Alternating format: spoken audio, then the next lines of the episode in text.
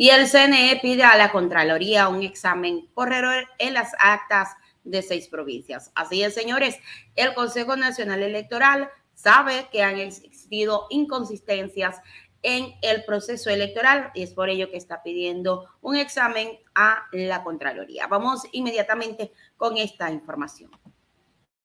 Cañar, Napo, Morona, Santiago, Loja, Santa Elena y Zamora Chinchipe se abrieron las urnas y se realizará un recuento de voto a voto.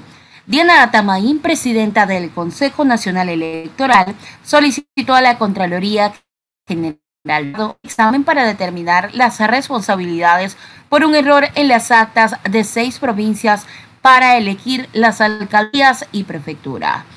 El recuento, dijo Atamaín, ratificará los votos tal cual fueron registrados las mesas receptoras de voto. Atamain explicó que hubo un error en las actas borrador. Luego se mantuvo las actas oficiales de escrutinios. Al momento de imprimir el orden de ubicación de los partidos políticos se habría cambiado. Por eso el sistema registró un alto número de inconsistencias, afirmó. Por su parte, José Cabrera, consejero de el CNE que el error no fue de las papeletas de votación, sino en el acta. Por ello dijo, no se pudo incluir a un fraude o confusión a los electores sobre la opción que eligieron los ciudadanos. Atamaín confirmó que la Contraloría tendrá que verificar dónde tuvo el error dentro del sistema de producción de documentos, desde la emisión del CNE hasta la impresión de las actas. En las próximas horas continuará el reconteo de votos para tener los resultados en estas seis provincias. Esperamos que la Contraloría identifique las responsabilidades, acotó. Queremos informar a la ciudadanía las razones por las que estas seis provincias fueron a recuento en las dignidades de prefectos y en todas las alcaldías de sus respectivas provincias. Esto se da en virtud de que cuando se empezó a procesar la información dada por las juntas receptoras del voto y las actas ya de escrutinios que llegaban a los centros de cómputo, se pudo advertir de que había inconsistencias en las actas. Y esto se da puesto de que el momento de imprimir las actas, el orden de ubicación de los partidos políticos se había cambiado en el momento de imprimir estos documentos electorales.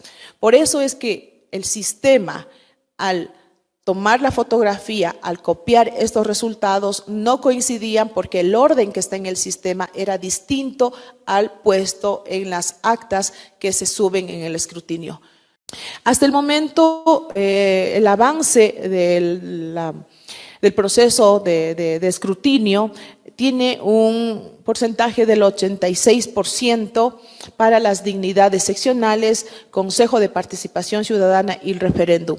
Esto hay que ser claros, exceptuando las seis provincias donde se está realizando el recuento para las dignidades de prefecto y alcaldes.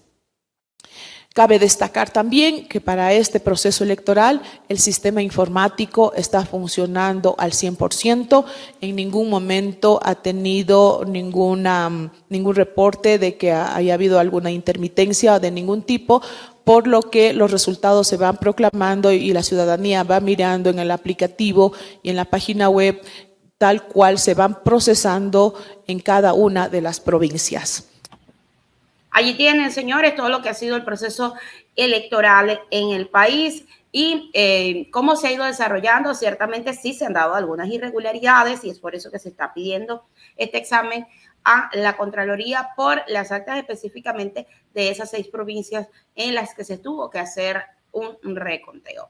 Pasando a otra información que no quiero dejar de darles, es que Lazo expone públicamente a cinco jueces y los acusa de defender a delincuentes. El primer mandatario publicó sus nombres y rostros. Además, anunció que presentará una denuncia en contra de ellos. La noche de este martes 7 de febrero, el presidente de la República, Guillermo Lazo, acusó en cadena nacional a cinco jueces de defender los delincuentes y de beneficiarse con sentencia a favor de los miembros de estas bandas de crimen organizado. El presidente Lazo manifestó que Ecuador no merece malos jueces, por lo cual emprendió tres acciones para que se sancionen. La primera es una queja formal ante el Consejo de la Judicatura con el fin de que se inicie un proceso administrativo en contra de los magistrados. La segunda es una denuncia ante la Fiscalía General del Estado para que se investiguen los vínculos de los jueces con el crimen organizado. Y la tercera es la exposición pública de los jueces con el fin de que se vigilen estos casos. Esta es una información que aún está en desarrollo, así que vamos a ver qué pasa en los próximos días.